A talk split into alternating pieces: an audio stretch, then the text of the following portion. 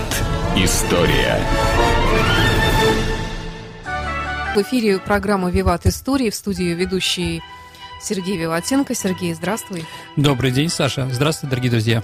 Программа выходит при поддержке компании Весткол. Весткол всегда на вашей стороне. Сергей, сегодня у нас Александр Первый. Да, дорогие друзья, сегодня мы поговорим о русском императоре Александре Первом, о тех проблемах, которые, скажем так, в основном не политические какие-то вещи, а личностные о нем немножко.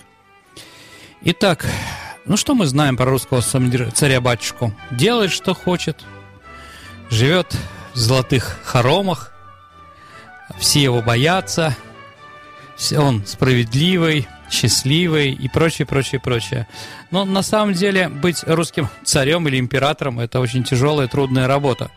И, конечно, символом такого трагического русского императора, я вообще не помню, кто у нас был счастливый русский император.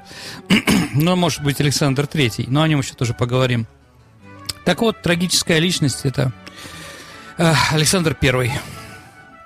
Ну, давайте немножко поговорим о том вообще, как складывалось э, он как человек и к чему это привело. Итак, Александр I родился в семье наследника престола Павла I и его жены. В декабре 1877 года.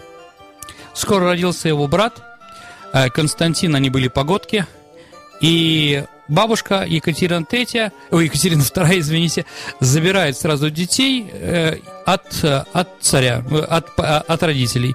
Почему? Ну, у Екатерины были достаточно сильные материнские чувства, так как э, она, которая не растратила, так как когда она родила Павла, то Елизавета, тогдашняя императрица, отобрала у Екатерины ее сына. И вот, а у Павла с Екатериной, как вы помните, не сложилось, и Екатерина воспитывала этих двух детей, ну, как Алла Пугачева сейчас, ну, практически. Она придумывала для них сказки, сама писала там о Ерше и другие. Некоторые даже сказки сейчас, и, и, и ее книги даже где-то сейчас ставятся, ее драматические произведения в каких-то театрах. В всяком случае, я был в Таллине и там точно видел а, по, ее, а, по ее книгам. А, воспитывала как могла. И вот, дорогие друзья, надо понимать, вот этот перекос. Россия самая кондовая, рус... Э, кондовая монархия в Европе ну, не будем сравнивать ее там с Китаем, Японией или еще с кем-то, да, каким-нибудь негусом африканским, да, возьмем Европу. Мы всегда стремимся Европу и себя сравниваем с ей. Так вот, самое кондовое. Русский император имеет столько власти, который никогда не имел никакой немецкий кайзер, не Елизавета II английская. Понимаете, да? А, и вот этот вот в эту кондо, извините, вот слово хорошее, в эту кондовую обстановку, жуткую и прочее, реакционную, можно даже так сказать. Екатерина II а, для будущего наследника престола Александр Павлович должен быть русским царем, выписывает из Европы учителя. Так вот, она выписала очень странного учителя для абсолютной монархии самодержавия. Во-первых, из Швейцарии. Швейцария тогда была, ну, практически единственной в Европе республика. Ну, кроме сейчас Сан-Марино, но мы ее не берем.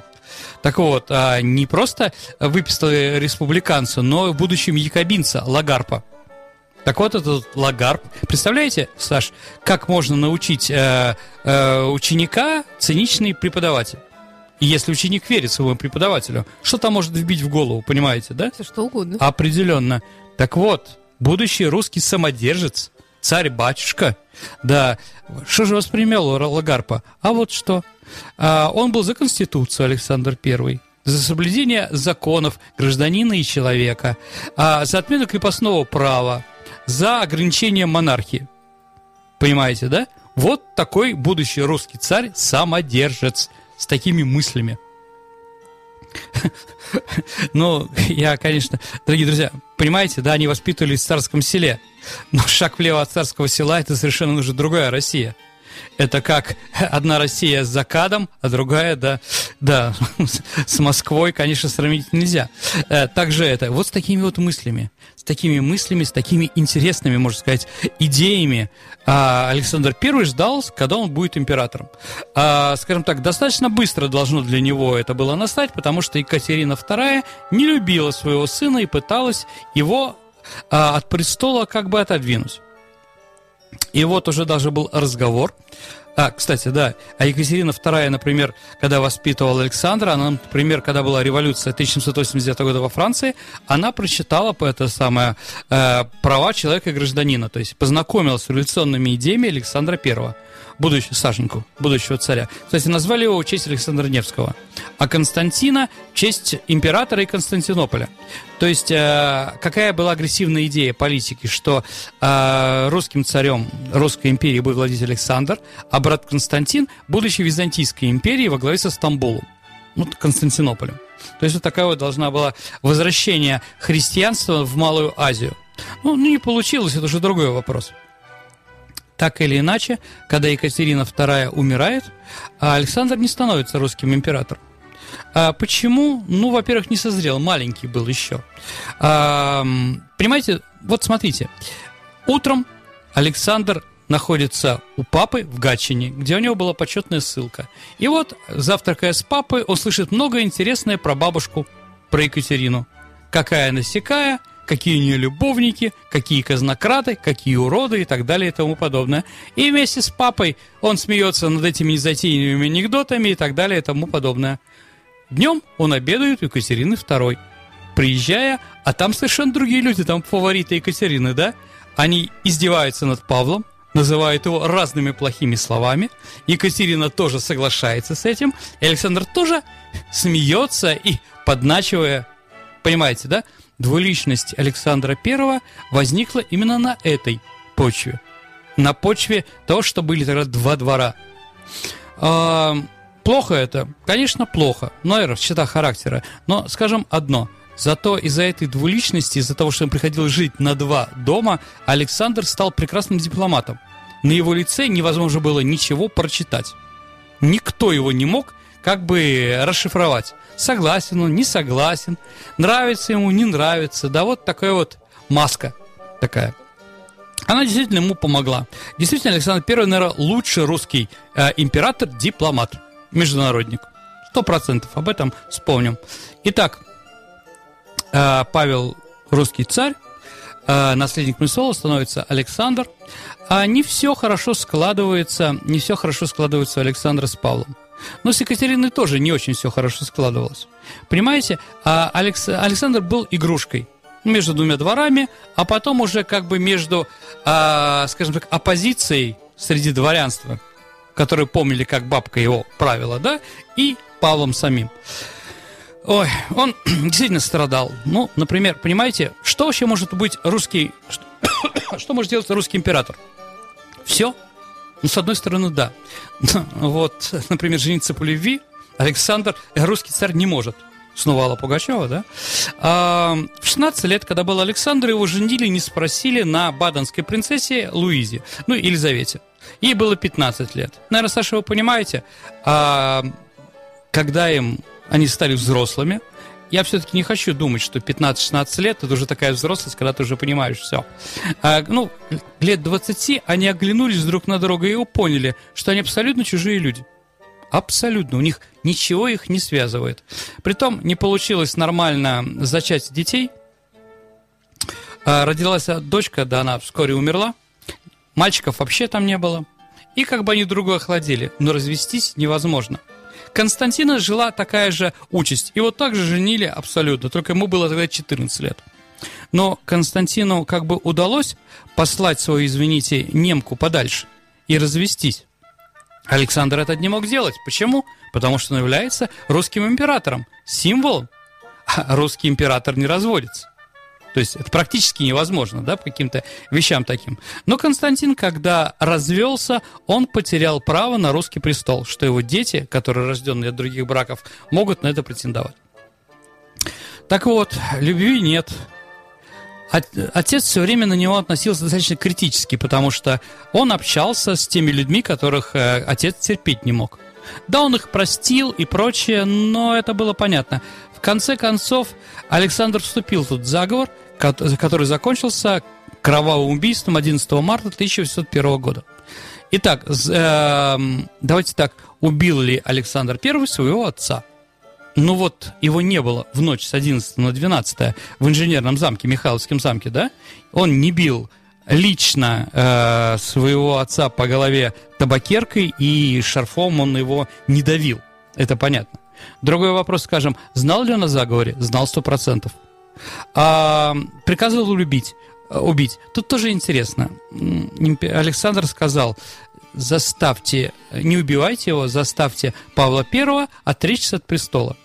Но это чушь собачья, потому что прекрасно Александр знал своего отца, Павла. Павел был рыцарем, магистром рыцарского ордена. Он никогда в жизни бы не отдал бы власть, а власть русского царя, это русский царь является помазанником Божьим. Человек, которому Бог дал право править одной шестой частью суши. И зная, зная его характер, вот этот героический, Павел никогда отрекся бы от престола, никогда. И когда он говорил, заставьте его, но не убивайте, он лукавил. Он прекрасно знал, никак его не заставишь, только убить. В конце концов и убили. Ну, вообще, да? насколько я понимаю, он потом всю жизнь раскаивался. Абсолютно верно. Разговор о том, что он не имеет к этому отношения, это разговор для дураков. Внутри себя Александр прекрасно понимал, он отцеубийца. Вот это вот отцеубийство, вот этот грех, его всю жизнь после этого, он жил до 25 лет практически, да, все время его как бы изнутри раздирал и в конце концов привели к трагическим событиям. Действительно. Итак, вот 12 марта 1601 года он становится русским императором. Какое счастье! Он теперь может сделать все, что хотел. А у него еще был такой секретный негласный комитет. Э, ну, э, туда вошли его друзья-погодки. То есть, когда он родился, Екатерина забрала еще несколько детей из аристократических семей, которые вместе с ним воспитывались. Ну, чтобы ему было, у него были друзья для детских игр и прочее. Это Черторийский, это князь Кочубей, э, Новосильцев, Воронцов – и вот они, если вы будете когда-нибудь на Елагином острове, там есть такой Елагин дворец, знаете, Саш? Угу. Такой желтый, а, желтый с белыми колоннами. А, так вот, как раз там и заседал этот негласный комитет. То есть они туда приезжали и говорили, что будет с Россией в будущем. И они вот то, что император говорил, Александр говорил, отмена крепостного права, а, ограничение русской монархии, да, введение конституции и прочее, прочее, прочее, они все с этим были согласны. И вот император, императором становится Александр I. Что он? Делает все это? Нет, абсолютно. А почему, Саша, как вы думаете? Ну, с одной стороны, можно сказать, мало ли, что мы там говорили в детстве, да? А, а с другой стороны, все достаточно банально и трагично для Александра. Понимаете? А верил ли он в искренне те вещи, которые он говорил? Да, да, верил, верил и хотел это сделать. Но граф Орлов, который в свое время убил Петра Третьего, дедушку Александра, он цинично говорил, в России э, власть царя неограниченная. Ограничена она только одним – удавкой. Понимаете, да? И вот ситуация, он-то это хочет, а дворяне этого абсолютно не хотят. Именно дворяне посадили Александра Первого на престол. И у него перед глазами история жизни героического папы и героического дедушки, который один отправил менее полгода, после чего был в ропше убит, да? А второй был после четырех лет своего правления, тоже ликвидирован. То есть, понимаете, а Павел еще был очень любвеобильным человеком. Он был здоровый. Его жена Мария Федоровна, немка, да, она родила ему четырех здоровых сыновей. Что всегда как бы ценилось в царском семье. Но здесь такая ситуация. Если бы Александр бы вякнул что-нибудь, если бы он начал отменять крепостное право, а отмена крепостное права это, это гибель дворянства. Потому что что такие, э, что, кто такие дворяне после отмены крепостного права, мы, Саша, с вами помним по русской литературе. Это Вишневый сад, помните? Раневская, Гаев, хорошие люди, но они во всем прош, э, прошлом, они ничего не могут создать. И в конце концов ликвидирует даже то, что создано их поколениями их родителей, да? Рубят этот самый Вишневый сад. И они это прекрасно понимали все. Все дворяне понимали, что их власть закончится после отмены крепостного права. Поэтому они боролись с этим как могли. Так вот, если бы Александр что-то сделал, то его точно бы ликвидировали как папу или дедушку. А кто-нибудь из других где сыновей, Константин, Михаил или Николай, они бы согласились на, на тех условиях править, которым предложили дворянство.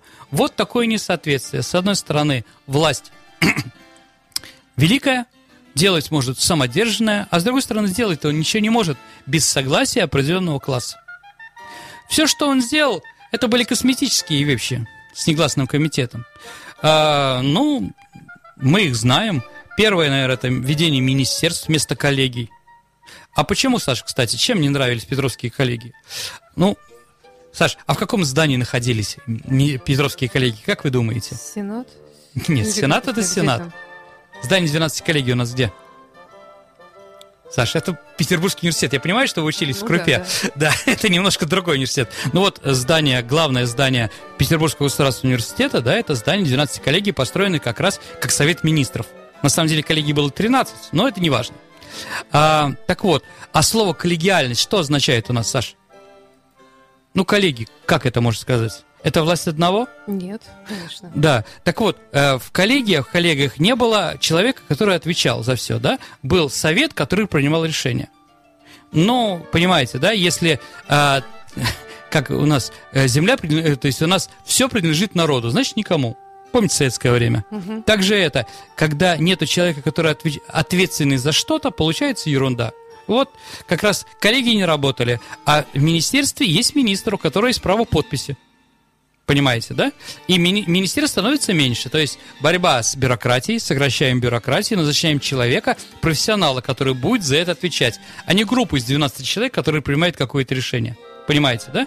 То есть министерства были достаточно нужны. Вот Министерство внутренних дел, Министерство иностранных дел, они празднуют как раз э, ну, в начале этого века, они праздновали свои 200-летия. Дальше, второй закон о вольных хлебопашцах. То есть отменить крепостное право Александр не мог, но мог разрешить крестьянам самим выкупаться из крепостной зависимости. Ну, понятно, что денег было мало, решиться на это смогли 47 тысяч человек, это меньше 1%, в общем, это тоже провалилось. Единственная достаточно неплохая реформа была, это реформа э, образования – то есть достаточно было четкое, бесплатное образование, особенно, особенно первый, четвертый класс. А дальше бесплатное обучение в высших учебных заведениях, организация новых университетов. Если раньше у нас был а, Петербургский университет, потом Московский университет, то э, как раз при Александре появляется снова Петербургский, Казанский, Харьковский, Дербцкий, Тарту, да, и Виленский университеты. То есть университетов у нас стало больше, образованных людей тоже. Это был достаточно плюс. А дальше была смещена цензура, разрешены частные типографии, разрешены привозить книги из-за э, границы и э, сделана амнистия. Но, как видите, говорить о том, что это были какие-то гениальные как бы реформы, я бы не сказал. А, что еще было интересного сделано? Это был организован э, Государственный совет. Помните, Саша, картину в Русском музее Репина заседание Государственного совета? Угу. Государственный совет это как считал, должно была организация как палата лордов. То есть высшие чиновники и знаменитые исторические семьи, да, они там вот заседали и советовали. Почему совет? Они советуют, совещательный орган, да, советуют императору что-то делать. Все остальное было закончено тем, что у нас началась агрессивная внешняя политика. Война 12 -го года и прочее. Вот вы все помните, да, и продвижение декабристов, то, что когда когда русские войска взяли Париж, а потом вернулись, все ждали, сейчас Александр I отменит крепостное право, ведет реформы, которые народ заслужил. А он же ничего не сделал. Почему? У нас говорили, плохой царь. Извините. Такие, как декабристы, их было а, одна десятая процента. Все остальные дворяне были против отмены крепостного права, и он не мог это сделать. С другой стороны, делать такие реформы, как отмена крепостного права, это полностью это революция в обществе, изменение сословий и прочее, прочее, прочее. А, так вот, а при разрушенной экономике это делать нельзя. Еще раз, Наполеон здесь не гулял. Они здесь грабили, убивали, сожгли громадный город Москва, да, не считая Смоленска, Вязьмы там и других вещей, да, наворовали сколько угодно. А мы с них ни копейки не взяли с Наполеона. Почему? А потому, что если, Александр сказал, что если мы возьмем с французов деньги, то тогда а, там возникнет новая революционная ситуация. Французы не будут платить за издержки Наполеона. То есть мы сами восстанавливали свою экономику, а декабристы хотели давай сейчас, почему не даете и прочее. То есть декабристы на самом деле были циничными очень людьми в этом отношении. Ведение военных поселений. не было у нас денег, дорогие друзья, на то, чтобы кормить армию. не было содержать. Поэтому Александр заставил русскую армию, часть ее, да, пахать утром сеять, да, а вечером заниматься военной подготовкой. Вот эта ситуация. Итак, как видите, ну, уже к 20 году своего правления Александр понимает, что все, с чего он хотел делать, ему ничего не удалось. Ничего. То, что у него, э, что он хотел, какие у него были мечты, ну, практически ничего он не сделал. Дворяне-декабристы организовали против тайное общество, он знал об этом прекрасно. Самое больное было для него то, что они хотели, требовали того, что он сам хотел тоже сделать. Ну, кроме, может быть, цареубийства и вырезать царскую семью. Все остальное, как бы декабристы хотели сделать демократично. Вот эта трагедия. И каждый год эта идея отцеубийства, он устает. 20 лет править нашей страной, это очень тяжело, дорогие радиослушатели. Это, извините, не, не э, Елизавете II Англии править. Да, там все-таки все работает, и нет таких интересных вещей. Так или иначе, он пытался, да, после, после войны 12 -го года он отправляется на богомолье в разные места, там, на Валаам, э, значит, к старцу, он жил у него в его землянке несколько дней, питался вместе с ним репой, там еще другое, что там сорвут и прочее. Пытался отмолить свой грех от убийства. Не получалось. Ничего у него не получалось. И вот ситуация. Любой царь, любого царь закон, что когда ты, ну, любому руководителю нашей страны должен быть такой закон, что когда ты принимаешь власть, а потом ее сдаешь, ну, умираешь или отдаешь преемнику, Россия должна быть такая же сильная – или более сильная, чем он взял ее, да? И не было внутри никаких социальных противоречий. Александр I себе не мог такое позволить. И вот эта ситуация доводила его уже, в общем-то, к крайности. Семейная жизнь у него тоже не удалась. Дочка его, ну, первая от Елизаветы умерла, а дочка от э, любовницы, она тоже в 25-м году как раз вот перед смертью умирает. Э, неурожая восстания, по, стра- по стране крестьянские бунты, потому что все хуже и хуже. И вот этот вот тупик, все давит на, на него. Он практически уже ничем не занимается, ему на все как бы наплевать, он ищет выхода. Так или иначе, 19 ноября 1825 года он умирает в Таганроге. Тут, дорогие друзья, пару слов одни считают, что он умер в Таганроге, другие историки считают, что он на самом деле отрекся от престола и ушел странствовать по стране под э, личиной старца Федора Кузьмича. А, можно ли в это верить? Трудно сказать. Трудно сказать, но главным, одним из главных апологетов то, что Федор Кузьмич это был Александр, является Лев Николаевич Толстой и в житии Федора Кузьмича, это известное его произведение, можно его прочитать, он утверждает, да, он с ним встречался, он утверждает, а Федор Кузьмич жил до 1863 года, он говорил, что это был русский император Александр I. Почему? Ну, потому что он был похож лицом. Во-вторых, он был плешивый. Плешивость того времени не главное русское, как бы, да, мужское, скажем так, плешивых было тогда мало, а Александр, ну, была немножко другая экология, наверное, и прочее. Александр I был плешивый потому, что ее юность проходила э, под париками Павловской эпохи.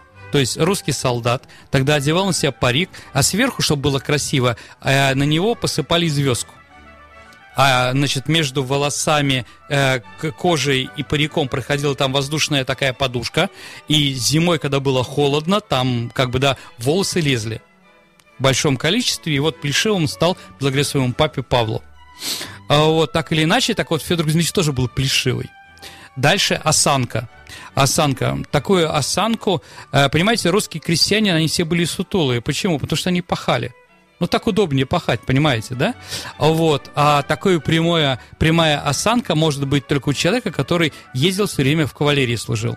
Чтобы ездить на лошади, нужно определенную осанку иметь. Так вот, у Федора Кузьмича она была такая. Дальше он знал очень многих известных людей и понимал по-французски, по-английски и так далее и тому подобное. Ну, интересная история. А верю ли я в нее? Ну, сложно сказать, дорогие друзья. Я понимаю Александра, почему он мог сбежать. Прекрасно понимаю. А вот, но был ли Федор Кузьмич этим самым старцем, который жил в Тобольске? А, он похоронен в Томске, а жил он как раз в Западной Сибири. Ну, не знаю. Мой друг, э, тоже историк, он нашел в монастыре, в Томском монастыре могилу Федора Кузьмича. И даже несколько лет назад собирал бумаги на тему изгумации и проверки. Ну, это красивая легенда. Я думаю, что зачем? Давайте останемся с легендой лучше. Так, наверное, интереснее будет. И зачем ворошить, э, скажем так, останки людей? Ну, там, понятно, почему царскую семью изгумировали, да? Чтобы понять, кто они такие, да? А с этим я не думаю. Ну, красивая легенда. Поживем, увидим. То есть, может быть, новые поколения историков скажут, был ли Федор Кузьмич Александром Первым. Вот такая трагическая, трагическая, такие, трагический образ нашей страны. Очень все много хотелось, по закону моглось, но не получалось.